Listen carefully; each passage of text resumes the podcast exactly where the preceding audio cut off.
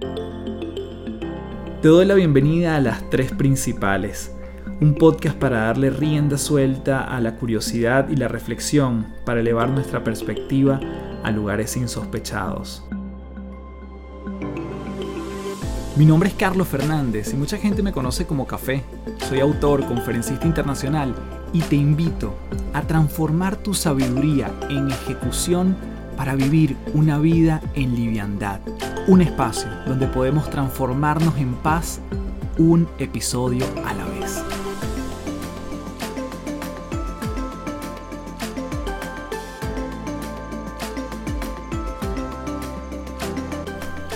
Hello, hello, nuevamente gracias principaleros y principaleros por llegar aquí. Nuevo episodio de las tres principales muy contento en esta oportunidad. Quiero hacer también algo distinto y tiene que ver con traerte un libro que se llama Aprendiendo de los Mejores y el autor es Francisco Alcaide Hernández. Él es un español que se ha dedicado los últimos tiempos a recopilar ese pensamiento de personas icónicas, personas que pueden ser vistas como inspiración, ejemplo, en diferentes aspectos. Obviamente él ha traído en sus libros desde deportistas, ejecutivos, empresarios, emprendedores. Y hoy te quiero leer algunas de las cosas que más me han resonado de su primer libro, justamente se llama Aprendiendo de los Mejores, este es el volumen 1, después está Aprendiendo los Mejores volumen 2 y Aprendiendo los Mejores volumen 3. Nuevamente siempre trae diferentes personalidades en cada uno de ellos, sumamente recomendado. Es un libro bien sabroso de leer porque no importa dónde lo abras, puedes leer sin un orden específico. Y es allí entonces donde, como siempre, lo voy a estar dividiendo en tres partes para traerte aquí algunos pensamientos de distintas personalidades y entonces que podamos ir... Eh, nutriéndonos de esta perspectiva que siempre es bueno retomar desde el punto de vista del desarrollo personal, de, vamos a llamarlo si se quiere, autoayuda, gerencia personal, autoconocimiento. Así que desde ya comenzamos como siempre en esta primera parte, en las tres principales, en este caso leyendo el libro Aprendiendo de los Mejores de Francisco Alcaide Hernández. Y comienzo entonces hablando del caballero Bertrand Russell. Y él fue un filósofo, matemático, escritor británico y ganador de premio Nobel de Literatura en 1950, conocido además por su influencia en la filosofía analítica, sus trabajos matemáticos y su activismo social. Autor de numerosas obras, destacan entre otras La conquista de la felicidad y Los caminos de la libertad. Y una de las cosas que él menciona y que el libro trae como estas subdivisiones después de describir a el personaje, él dice, vivir como uno desee, solo eso merece llamarse éxito. Deja de conformarte con menos de lo que deseas. ¿Por qué vas a hacerlo? Uno tiene dos opciones, conformarse con lo razonable y posible o desarrollar las habilidades y adquirir los conocimientos necesarios para llevar la vida que desea. Vive tu sueño si no quieres acabar soñando tu vida. Y para ello, tu mejor aliado es tu capacidad de aprender. Conformarte es renunciar a todo el potencial que albergas dentro de ti. No hay nada peor en la vida que conformarse. Te instala en la senda de lo rutinario, repetición diaria de actividades y tareas. Pero ojo, no es lo mismo rutinario que rutina. Las personas de éxito tienen rutinas, pero no son rutinarias. Las rutinas son algo bueno, son la expresión de tu disciplina y de tu capacidad de organización. Otro extracto formidable de este caballero dice, el entusiasmo es un motor sencillamente indispensable para la perfección. Sin entusiasmo, nada grande se ha logrado en la vida. Si no te brillan los ojos, es complicado que te ocurran cosas extraordinarias. Si tu mirada está apagada, si tu energía es débil, si tu espíritu está alicaído, ¿qué esperas conseguir? Cuando la ilusión no está inmersa en el proyecto que tienes entre manos, es el momento de empezar a buscarse otro, o los resultados se resentirán. El entusiasmo es una fuerza imparable que nos arrastra a poner foco en las soluciones sin dejarnos atenazar por los obstáculos. El entusiasmo es lo que invita a seguir cuando todo anima a abandonar. Y cierro con esta joya del mismo Bertrand Russell. Él dice, lo más difícil de aprender en la vida es qué puente hay que cruzar y qué puente hay que quemar. Y eso solo lo aporta la experiencia. las respuestas se van encontrando a medida que uno va haciendo el camino. Después de haber pegado muchos tiros, se empieza a ajustar el disparo con mayor precisión. Si evitas equivocarte, nunca crecerás. Tienes que exponerte a la realidad, vivirla. No evites situaciones incómodas. Si lo haces, quedarás estancado. No hay crecimiento sin un cierto sufrimiento. La experiencia de los demás sirve para allanar el trayecto, pero nunca para suplirlo. Existen situaciones parecidas, pero nunca repetidas. La verdad tiene que ser vivida, nunca puede ser enseñada. Quizás lo único que yo discrepo en esta parte es el elemento del sufrimiento con el crecimiento. Yo estoy convencido que cada vez uno puede crecer sin necesariamente sufrir. Pero sin duda me quedo con la joya de que lo más difícil de aprender en la vida es los puentes que hay que cruzar o los puentes que muchas veces tenemos que quemar. Y vamos entonces con nuestro segundo personaje del día de hoy, en un caso bastante emblemático, conocido como es Bill Gates. Empresario, filántropo, es fundador de la compañía Microsoft, creador de la fundación Bill y Melinda Gates, dedicada a promover salud y educación en regiones desfavorecidas, razón por la cual fueron galardonados con el Premio Príncipe de Asturias de Cooperación Internacional en 2006. Y vamos entonces con la primera lección que él nos deja y dice así, la vida no es justa, acostúmbrate a ello. A lo largo de la carrera profesional y la vida personal, uno se encuentra trabas y obstáculos de diversa índole. Algunos de ellos tienen que ver con las injusticias sociales, las deslealtades personales también. Forman parte del juego de la vida.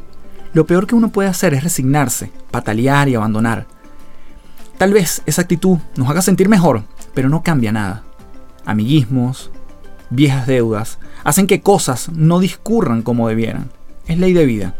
Hay que ver la forma de llegar a donde queremos llegar, bordeando todos esos inconvenientes, hallando caminos alternativos y esculpiendo rutas por otros lados.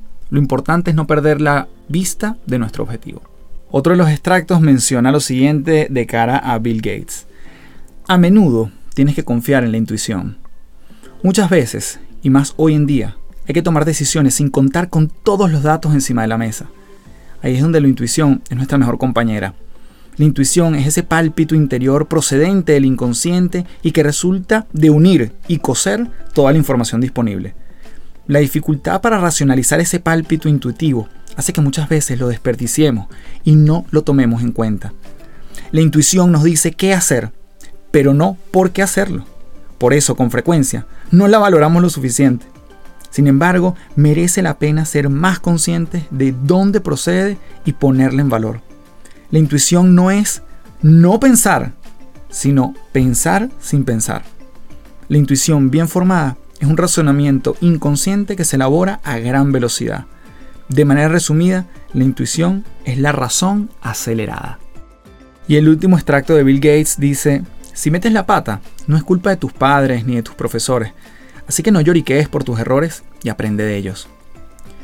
Malibu Musheshe dijo una vez, si no cambias la creencia de que la gente puede influir en su futuro, nada de lo que hagas servirá. Responsabilizarse de la vida propia es la primera de las variables que definen a las personas con liderazgo. Es cierto que las condiciones de partida no son iguales para todos, pero también hay cierto que hay cientos de ejemplos de personas que no han nacido en los entornos más favorables, que no han tenido la educación más apropiada, que no han tenido acceso a padrinos o mentores y que a pesar de todo han ido superando dificultades hasta llegar muy lejos. Poner la responsabilidad en uno mismo es el punto de partida para que ocurran cosas buenas. Esta es la filosofía ganadora. Tener ganas de conseguir metas, aprender y mejorar. La excusitis es la enfermedad del fracaso. Antes de continuar, quiero comentarte que este episodio es presentado por Momentum, conocimiento en movimiento.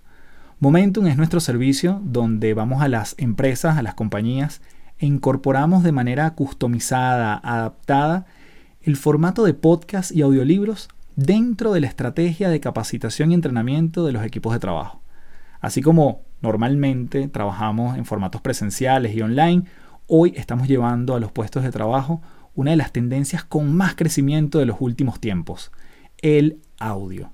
Si quieres que tu gente se forme a su ritmo, a sus tiempos y darles además un respiro para que se desconecten de la pantalla, puedes ingresar a www.cafedelexito.online y contactarme para darle rienda suelta a Momentum, conocimiento en movimiento. Y vamos con nuestro tercer y último personaje, en este caso Carlos Slim, quien es empresario y filántropo mexicano, está considerado por la revista Forbes como el hombre más rico del mundo, y esto a veces puede variar dependiendo del momento en donde uno revise esa lista. Es ingeniero civil y desde joven comenzó a invertir en la compra de negocios. A principios de los 80 y en medio de una crisis que paralizó México y que produjo fugas de capital históricas, Slim realizó fuertes inversiones en el país adquiriendo varias empresas. Vamos entonces con el primer extracto que dice, soy sobrio y mis hijos también por gusto, por convicción, no por disciplina. La austeridad, a pesar de que es un concepto que no tiene mucho glamour en general, y en particular mucho menos en la empresa, es fundamental para construir empresas sólidas. No se trata de no gastar, sino de gastar con sentido común y prudencia. El propio Slim dice, mantener la austeridad en tiempos de vacas gordas fortalece, capitaliza y acelera el desarrollo de la empresa. Asimismo, evita los amargos ajustes drásticos en las épocas de crisis. Los grandes empresarios, los que sobreviven a las crisis y a los contratiempos, son aquellos que han hecho de la austeridad una forma de vida. Y la austeridad no tiene nada que ver con ser tacaño, sino con no derrochar. Vivir bien y holgadamente no consiste en tirar el dinero. Slim apuntaba también, el dinero que sale de la empresa se evapora, por eso reinvertimos los beneficios. El segundo extracto del ingeniero Slim dice, cuando vives para la opinión de los demás, estás muerto.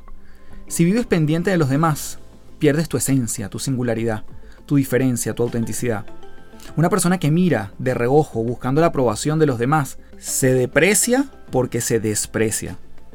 En tales situaciones uno no presta atención a lo que es, a su yo más profundo, se deja llevar y eso acaba pasando una factura en el rendimiento, en el desempeño y sobre todo a su satisfacción y felicidad.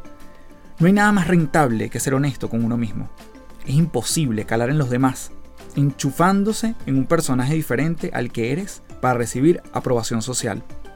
Las personas que dejan huella en los demás son personas auténticas, fieles a ellas mismas y a sus convicciones. Y cuando eres auténtico siempre va a haber un determinado colectivo al que no le vas a gustar y te van a criticar. No pasa nada. Es el precio de la autenticidad. No hay nada peor que ser indiferente y pasar desapercibido por intentar agradar a todos. Y el último de los extractos de Carlos Slim dice así, cuando te vas de este mundo no te llevas nada, pero lo que puedes dejar es mucho. Ese es nuestro legado y la prueba de que el paso por esta vida mereció la pena. Pueden ser tus ideas, tus obras, tu inspiración, la que has dejado en los demás. Se ha dicho en alguna ocasión que el éxito es saber cuánta gente vive mejor gracias a que tú existes.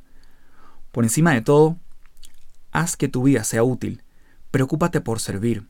Te sentirás bien contigo mismo. Harás la vida más fácil a otros y cosecharás beneficios. Slim dice, nuestra premisa es y siempre ha sido tener muy presente que nos vamos sin nada, que solo podemos hacer las cosas en la vida y que el empresario es un creador de riqueza que la administra temporalmente. Y bien, en este corto episodio te quise traer estas referencias de pensamientos, extractos de este maravilloso libro, nuevamente Aprendiendo de los Mejores, de Francisco Alcaide Hernández. Y si te gustó este episodio, que solió ser más em, corto de lo normal, déjame tus comentarios para ver si también seguimos haciendo este tipo de formatos. Lo puedes hacer por Apple Podcast, me lo puedes comentar por Instagram. Y la verdad que gracias a la gente que se toma el tiempo de escribir, de repostear, de recomendar, de compartir cada uno de los episodios de las tres principales. No saben cómo yo abrazo, recibo con muchísima gratitud cada vez que ustedes me escriben, que pueden repostear algo y que simplemente hacen voz o por lo menos comentan eso que se llevaron de este episodio. No lo dejes de hacer. Para mí tiene muchísimo sentido seguir construyendo este espacio de las tres principales, siempre de la mano contigo. A pesar de que en este minuto yo puedo estar solo grabando esto, la conexión contigo sucede en el después. Así que nuevamente gracias por ser parte de esta comunidad y como siempre me despido diciéndote, transfórmate en paz. Chao, chao.